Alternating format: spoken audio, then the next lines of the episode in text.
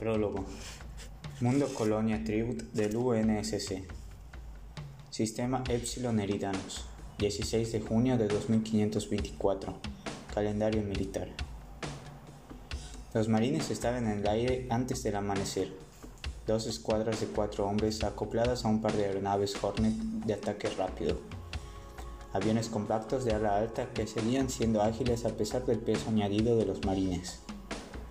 Durante cerca de una hora, los Hornet habían afrontado las violentas ondulaciones de una llanura volcánica, y en aquellos momentos, mientras efectuaban bruscas maniobras a un lado y a otro para evitar los troncos petrificados de un bosque quemado hacía mucho, el sargento mayor Avery Johnson se las veía y se las deseaba para mantener las botas plantadas sobre el patín de aterrizaje de estribor de su Hornet. Al igual que los otros marines, Avery llevaba uniforme de faena gris marengo y coraza negra mate antiimpactos que le protegía toda la zona vital desde el cuello a las rodillas. El casco le cubría la cabeza recién afeitada y el visor reflectante plateado ocultaba por completo su mandíbula cuadrada y sus ojos castaños. El único lugar donde quedaba al descubierto la piel negra de Avery era en las muñecas, donde los guantes de cuero no llegaban a tocar las mangas de la camisa pero incluso con los guantes los dedos de Avery padecían calambres debido al frío, abriendo y cerrando las manos para mantener la sangre en circulación. Comprobó el reloj de la misión en el visualizador frontal de datos, HUD. En el mismo instante en que los números azules luminosos marcaban 00.57.16, los aviones coronaron una línea de colinas y Avery y el resto de los marines obtuvieron en su campo visual la primera imagen de su objetivo, uno de los asentamientos industriales de Tribute, que luchaban por salir adelante, y, en, lugar de, en algún lugar dentro de la ciudad, un presunto taller de fabricación de bombas de los insurrectos.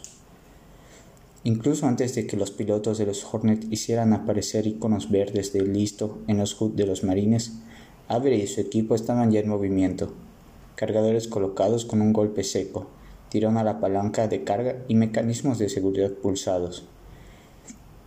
Una bien ensayada sinfonía de chasquidos que no se oyeron en medio del vendaval mientras los Hornets descendían a toda velocidad por la ladera posterior de las colinas y se detenían bruscamente con el morro alzado, en los límites de la población. Los motores de propulsión de las puntas de las alas de las naves rotaron para mantener los vehículos estables mientras los marines abandonaban sus posiciones, saltaban sobre la piedra volcánica cubierta de escarcha y empezaban a correr. Avery, como líder de la escuadra alfa del equipo de ataque, se puso al frente. Al ver el modo en que su armadura destacaba en la pálida luz de antes del amanecer, supo que la velocidad era esencial si ambas escuadras querían alcanzar el taller sin ser detectadas, por lo que estableció un paso ligero, salvó una alambrada baja y zigzagueó rápidamente entre montones de cajones de embalaje de plástico, y palés que había desparramados por la zona de aparcamiento de lo que parecía un taller de reparación de vehículos venido a menos. Cuando Avery y su escuadra llegaron por fin a la puerta principal del taller, estaban sin resuello, y de no haber sido por los cascos de los marines, su aliento se habría elevado con un tono blanco hueso gélido en el aire. No acostumbraban a llevar puesto el equipo antiexplosivos en ataques rápidos aerotransportados, pero los insurrectos habían empezado a colocar bombas trampa en sus talleres de fabricación de explosivos, y esta vez el oficial al mando, CO, de los marines no quería que corrieran riesgos. Avery apoyó la barbilla sobre una almohadilla de presión dentro del casco, enviando una corta ráfaga de estática a través del canal cifrado de radio de la escuadra. Una señal de en posición para el sargento mayor Vine, el líder de la escuadra Bravo, apostada ahora junto a la entrada posterior del taller. Avery aguardó la respuesta en forma de dos ráfagas de vaina. Luego se apartó de la pared del policrete llena de agujeros del taller. Alzó una rodilla a la altura del pecho y estrelló la bota contra la delgada puerta de metal, justo por encima de la cerradura. La Oficina de Información Naval, ONI, había sugerido que habría una férrea resistencia, pero resultó que la mayoría de los insurrectos del interior del taller no estaban armados. Los que sí lo estaban llevaban pistolas de cañón corto, armas ligeras cuyos proyectiles se limitaron a repiquetear sobre la armadura de Avery cuando él y sus hombres cruzaron la puerta destrozada igual que cangrejos descomunales, con las armas alzadas y escudriñando el terreno. Lo que los marines sabían que la ONI no sabía era que la amenaza real vendría de los insurrectos que no disparaban. Los que tenían las manos libres podrían accionar explosivos ocultos y hacer saltar en pedazos el taller. El único insurrecto que se atrevió recibió una ráfaga de tres proyectiles de la metralleta conciliador de Avery y cayó hacia atrás sobre una mesa de trabajo de acero con los brazos extendidos y moviéndose espasmódicamente. Avery contempló cómo un pequeño detonador cilíndrico resbalaba lentamente del inerte puño del hombre y golpeaba el suelo con un sonido metálico inofensivo. Con la seria amenaza neutralizada, los marines redirigieron su atención y se ocuparon de los inis que empuñaban pistolas. Así era como había aprendido Avery a llamar a los insurrectos, un modo de menospreciarlos y mofarse de sus deseos de estar fuera, de quedar libres del mando espacial de la, Unión de Naciones, UNSC, la agencia responsable de la seguridad en Tribut y en todos los mundos colonia de la humanidad. Por supuesto, los marines tenían otros nombres más cortos y groseros para los rebeldes que la campaña actual en, nombre código Trebuchet tenía como objetivo aplastar. Pero todos tenían la misma finalidad. Era más fácil matar a otro ser humano cuando no pensabas en él como en un humano. Un Ini era un enemigo, pensó Avery, una cosa que matabas antes de que te matara a ti. El joven sargento mayor había pronunciado aquellas palabras tantas veces que casi había empezado a creerlas. La metralleta M7 de Avery era un arma ligera, pero sus proyectiles de 5 milímetros con revestimiento de metal abrían feos agujeros en los trajes de laboratorio azul pastel de sus objetivos. Algunos de los inis a los que apuntaba Avery caían de golpe, mientras que otros parecían bailar al ritmo de la sorda percusión de las balas tejiendo sangrientas piruetas sobre el suelo manchado de aceite del taller. De principio a fin, el tiroteo duró menos de diez segundos. Una docena de insurrectos yacían muertos. Los marines no habían tenido ninguna baja. Diablos, el fuerte acento irlandés del sargento mayor Byrne inundó la radio. Ni siquiera hemos tenido que cambiar el cargador. Para los sudorosos oficiales del angosto Centro de Operaciones Tácticas, TOC, a bordo de la corbeta del UNSC Baum Rush en órbita alta sobre Tribut, sí que pareció un asalto perfecto. Una rara victoria en lo que hasta el momento había sido un frustrante conflicto parecido a jugar al gato y al ratón. Pero entonces Avery advirtió: Argus conectado, no he visto nada todavía.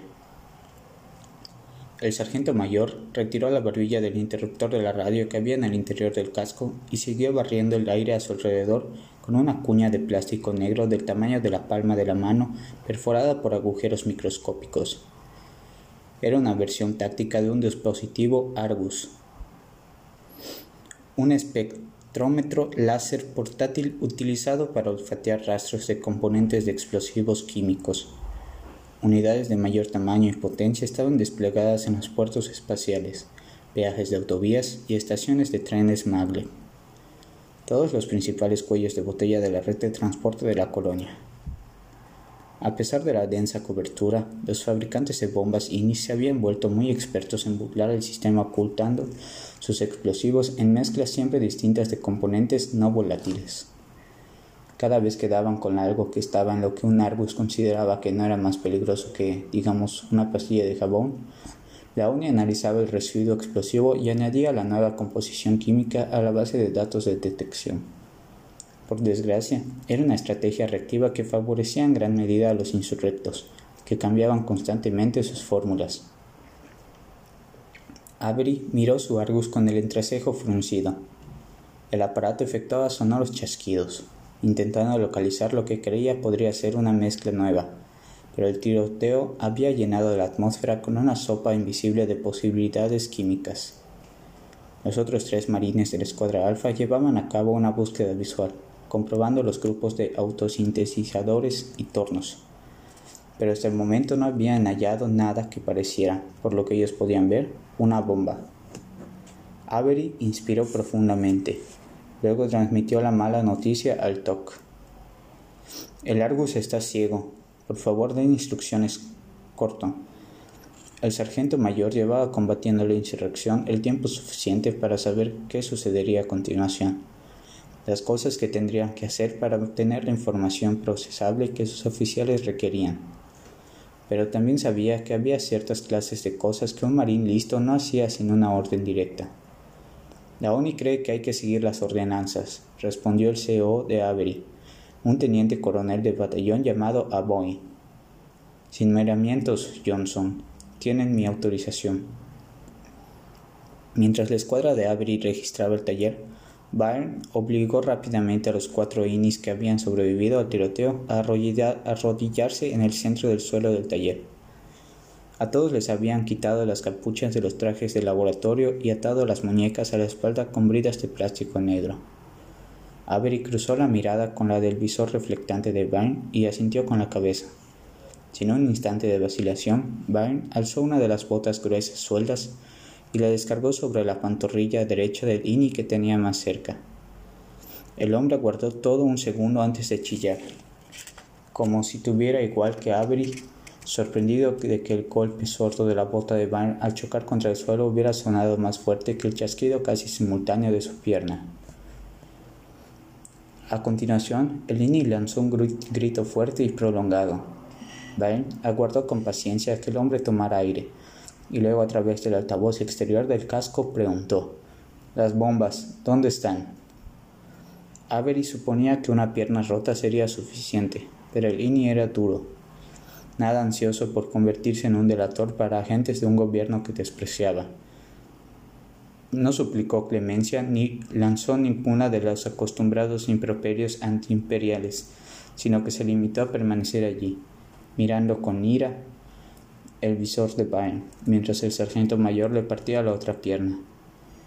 Sin posibilidad de mantener el equilibrio, el hombre cayó de bruces sobre el suelo.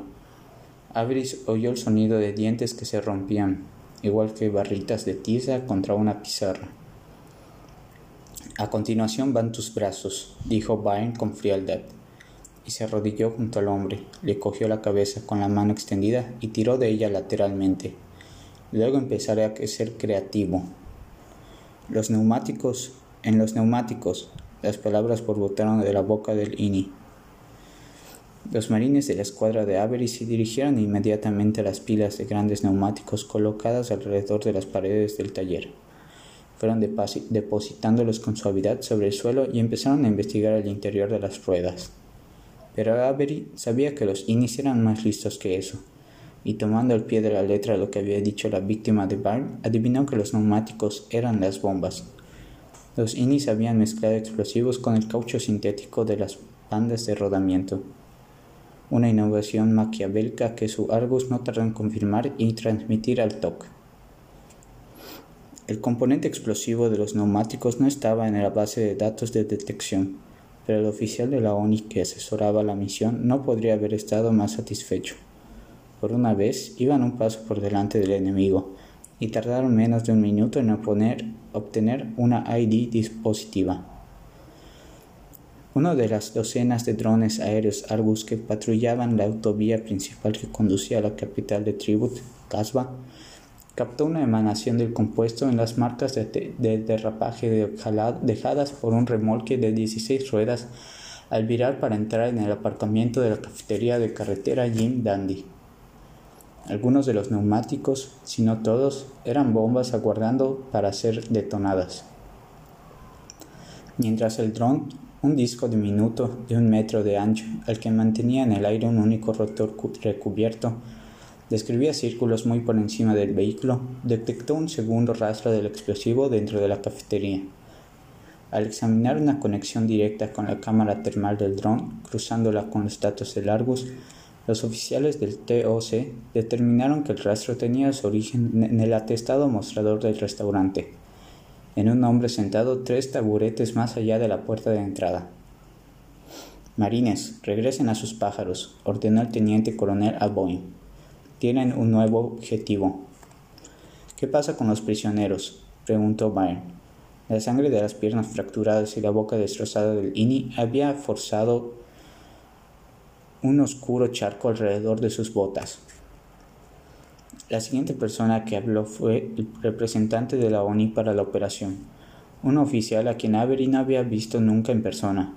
Como la mayoría de los agentes secretos de la ONI, prefería conservar el anonimato tanto como fuera posible. ¿Sigue vivo el que habló? preguntó el oficial. Afirmativo, respondió Avery. Llévenlo con ustedes, sargento mayor. Neutralizan al resto. No había compasión en la voz del oficial, ni por los cines arrodillados ni por los marines que los ejecutarían. Avery apretó la mandíbula mientras Byrne cambiaba a semiautomático su M7 y disparaba a cada INI dos veces en el pecho. Los tres hombres cayeron de espaldas y no se movieron. Sin embargo, Byrne dio a cada uno un tiro de gracia, otro proyectil en la frente, para asegurarse. Avery no pudo evitar quedarse mirando la carnicería, pero hizo todo lo posible por impedir que la desgarrada tela azul de los trajes de laboratorio de los Cinis y el humo blanco que se alzaba en espiral del arma de Vine quedaran grabados en su cerebro. Los recuerdos tenían la costumbre de regresar y aquella era una escena que preferiría no rememorar. Mientras Vine cargaba a su solitario prisionero, Ini, sobre el hombro, Avery hizo una seña a los demás marines para que abandonaran el taller y se dirigieran a los Hornets que aguardaban. Menos de quince minutos después de que se hubieran dejado caer, las dos escuadras volvían a estar aclopadas en sus puestos. Los propulsores de los Hornet aceleraron y todo el equipo regresó como una exhalación por donde había venido pero en esta ocasión volaron cogiendo velocidad muy por encima de la llanura volcánica.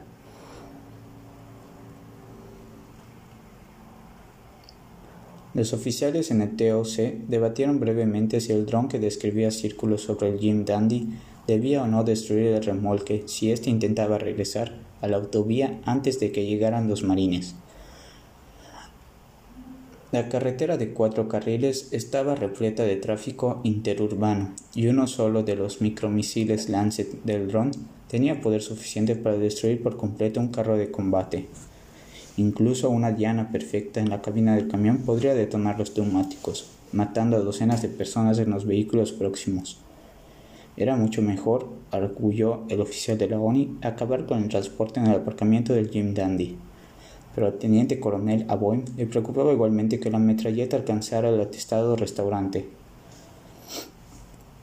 Por suerte, el individuo que tenían como objetivo pasó los 20 minutos que duró el vuelo de los Hornets desayunando con toda tranquilidad. Según la información a tiempo real procedente de la cámara del dron que en aquellos momentos aparecía en la esquina del HUD de Avery, el hombre estaba apurando la segunda taza de café cuando los Hornets se alzaron con un zumbido por detrás de un edificio de oficinas de cristal ahumado en el lado opuesto de la autovía. La información transmitida era una imagen térmica en gran angular del inferior del restaurante en la que los objetos calientes tendían a aparecer en blanco y los fríos en negro. El individuo seleccionado era muy pálido, como los demás clientes del mostrador, el café tibio de la taza del hombre aparecía en gris oscuro, lo que significaba que tocaba volvérsela a llenar o que él estaba a punto de pagar la cuenta y levantarse. Pero lo más importante era que, tal y como Avery advirtió, estaba rodeado por un resplandor rojo, una indicación por parte del arbus del dron de que estaba encubierto de residuos de explosivo. Avery adivinó que el hombre había estado recientemente en el taller donde habían efectuado la redada Tal vez incluso había ayudado a colocar los neumáticos explosivos en el camión. Mientras su Hornet rotaba lateralmente para colocarse de cara al edificio de oficinas, Avery tensó las cuerdas en nylon negro sujetas a sus sombreras acorazadas al inclinarse para soltar un rifle Gauss M99 Stanchion del ala de la nave. El arma, un tubo de dos metros de largo de bobinas magnéticas enlazadas aceleraba proyectiles a velocidades altísimas. Si bien técnicamente era una arma diseñada para eliminar bombas y otras clases de armamento a distancia, también era sumamente efectiva contra los denominados blancos blandos humanos. Avery hizo descender el stanchion sobre su armazón amortiguador y lo apretó contra el hombro. Al instante, el sistema de selección de objetivo del rifle estableció una conexión inalámbrica con el HUD del casco, y una fina línea azul describió una trayectoria en ángulo sobre la información del dron. Era el vector de tiro del M99, la senda por la que viajarían sus proyectiles de tungsteno de 5,4 milímetros.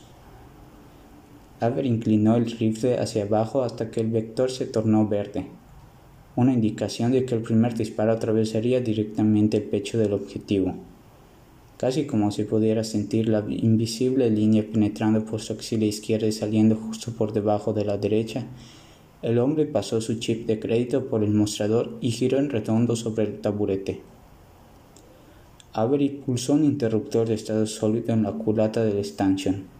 El arma chirrió dos veces, indicando que la batería estaba totalmente cargada, y él inspiró dos veces para serenarse y musitó. Blanco fijado, solicito permiso para disparar. En los pocos segundos que necesitó el teniente coronel Aboyne para responder, el blanco se dirigió con toda tranquilidad hasta las puertas dobles de madera del Jim Daddy.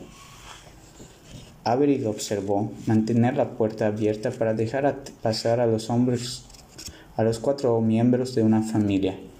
E imaginó que el hombre sonreía, que decía algo amable a los padres mientras estos apresuraban el paso en pos de sus dos alborotadores y hambrientos muchachos. Permiso concedido, respondió a. Dispare de discreción. Avery volvió a enfocar y aumentó la presión del dedo enguantado sobre el gatillo del stanchion. Esperó a que el hombre descendiera pausadamente un corto tramo de escalones, hasta que un signo del vector de tiro indicó que el primer disparo iría en dirección al aparcamiento, donde no causaría daños. En el mismo momento en que el hombre introducía la mano en el holgado mono, tal vez con la intención de sacar el mando a distancia para abrir el remolque, Avery disparó. La bala del stanchion abandonó el cañón con un chasquido ahogado y se abrió paso a través de dos pisos de policrete reforzado con acero del edificio de oficinas sin que ningún efecto alterara su trayectoria. Viajando a 15.000 metros por segundo, el proyectil silbó sobre la autovía y alcanzó al objetivo en el vértice del esternón. El hombre quedó hecho pedazos al mismo tiempo que el proyectil iba a enterrarse en un único en un abanico de asfalto pulverizado. Al instante, los dos Hornet ascendieron a toda velocidad y pasaron por encima del edificio de oficinas, cruzando raudos y la autovía. El de Avery escoró en una órbita de cobertura mientras que el de Barn descendió en picado hacia el restaurante. El sargento mayor irlandés saltó del patín de aterrizaje mientras la nave estaba aún a unos cuantos metros por encima del suelo y condujo a su escuadra a paso rápido hacia el, hacia el camión. Restos de sangre y trozos de vísceras rosas y blancos salpicaban la cabina del vehículo. Trozos desgarrados de un mono marrón estaban adheridos al lateral del traído de carga. Uno de los brazos del objetivo se había incrustado entre dos neumáticos. Asegurado, gruñó Barn en el com. Negativo, replicó Avery, quien al comprobar la información color gris plomo del dron, advirtió un persistente resplandor rojo del taburete del hombre muerto. Hay una bomba dentro del restaurante. Byrne y su escuadra echaron una carrera hasta la entrada del Jim Dandy e irrumpieron en él a través de las puertas dobles.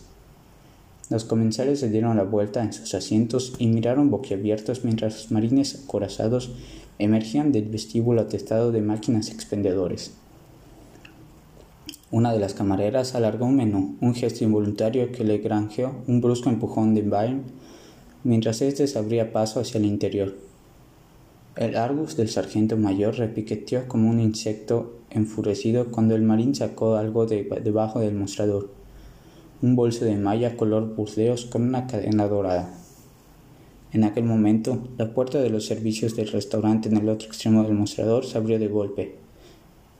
Una mujer de mediana edad con pantalones negros y un abrigo corto de pana salió por ella, sacudiendo con tranquilidad el agua de las manos recién lavadas.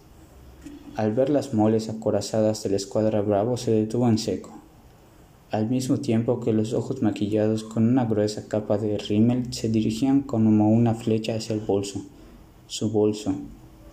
De rodillas bramó Byrne, las manos sobre la cabeza. Pero mientras el sargento mayor bajaba el bolso hasta dejarlo en el mostrador y movía su M7 para apuntarla, la mujer saltó hacia una mesa donde la familia de cuatro miembros acababa de instalarse, y pasando un brazo alrededor del cuello del niño más pequeño, lo arrancó de su silla. El pequeño no tendría más de cuatro años, y los pequeños pies patearon en el aire cuando, cuando empezó a asfixiarse. Byrne maldijo lo bastante fuerte para que los oficiales en el top lo oyeran. Si la armadura no le hubiera dificultado los movimientos, habría abatido a la mujer antes de que ésta se hubiera movido, pero ahora ella tenía un rehén y el dominio de la situación. Atrás, chilló la mujer. ¿Me oís? Con la mano libre sacó un detonador del abrigo, del mismo tamaño y forma que el que Avery había visto en el taller. Sostuvo el dispositivo frente al rostro del niño. Atrás o los mataré a todos. Por un momento nadie se movió. Luego, como si la amenaza de la mujer hubiera tirado de algún pasador que los mantenía todos sujetos a los asientos, la gente se incorporó de un salto y corrió en desbandada hacia las salidas del Jim Dandy. Avery contempló en su hood cómo se extendía el caos. Vio las brillantes formas blancas de más de treinta civiles aterrados pasar en tropel alrededor de la escuadra Bravo, empujando a los hombres hacia atrás e impidiéndoles apuntar con precisión. Johnson, dispara tú, tronó Byrne por el comunicador. Mientras el Hornet de Avery orbitaba alrededor del restaurante, el vector de tiro del stanchion rotó alrededor de la mujer, perforándole el eje del pecho. Pero su patrón de calor era imposible de distinguir del que correspondía al niño. De improviso, Avery vio la imagen espectral del padre del niño capturado al alzarse de la silla, con las manos en alto para mostrar a la Ini que estaba desarmado. Avery no podía oír las súplicas del padre, eran demasiado quedas para los micrófonos del casco de la escuadra Bravo. Pero su calma no hizo más que aumentar el pánico de la mujer, que empezó a retroceder hacia el baño, agitando el detonador y profiriendo amenazas tan furiosas que eran incomprensibles. Elimina a la zorra, gritó Vine, o lo haré yo. Voy a disparar, dijo Avery, pero en su lugar observó cómo el vector de tiro pivotaba, acortando un ángulo que pudiera salvar al niño. Voy a disparar, repitió, esperando que sus palabras detuvieran el índice de Vine. Pero Avery no disparó, no inmediatamente, y durante aquel momento de pausa, el padre saltó hacia adelante, intentando hacerse con el detonador. Avery solo pudo contemplar atónico cómo la mujer caía de espaldas con el padre encima y el niño entre los dos. Oyó el tableteo del M7 de Vine luego el ahogado estallido de la bomba del pulso seguido por el retumbo estremecedor de los neumáticos del camión. La conexión con el dron adquirió un color blanco dolorosamente brillante que obligó a Berry a cerrar los ojos de golpe. Luego, la onda expansiva y el calor crearon una barrera que lo arrojó hacia atrás contra el fuselaje del Hornet. Lo último que quedó en la memoria de Avery antes de quedar flácido dentro de la armadura fue el sonido de los propulsores luchando por ganar altura, un sonido más parecido a un alarido que a un gemido.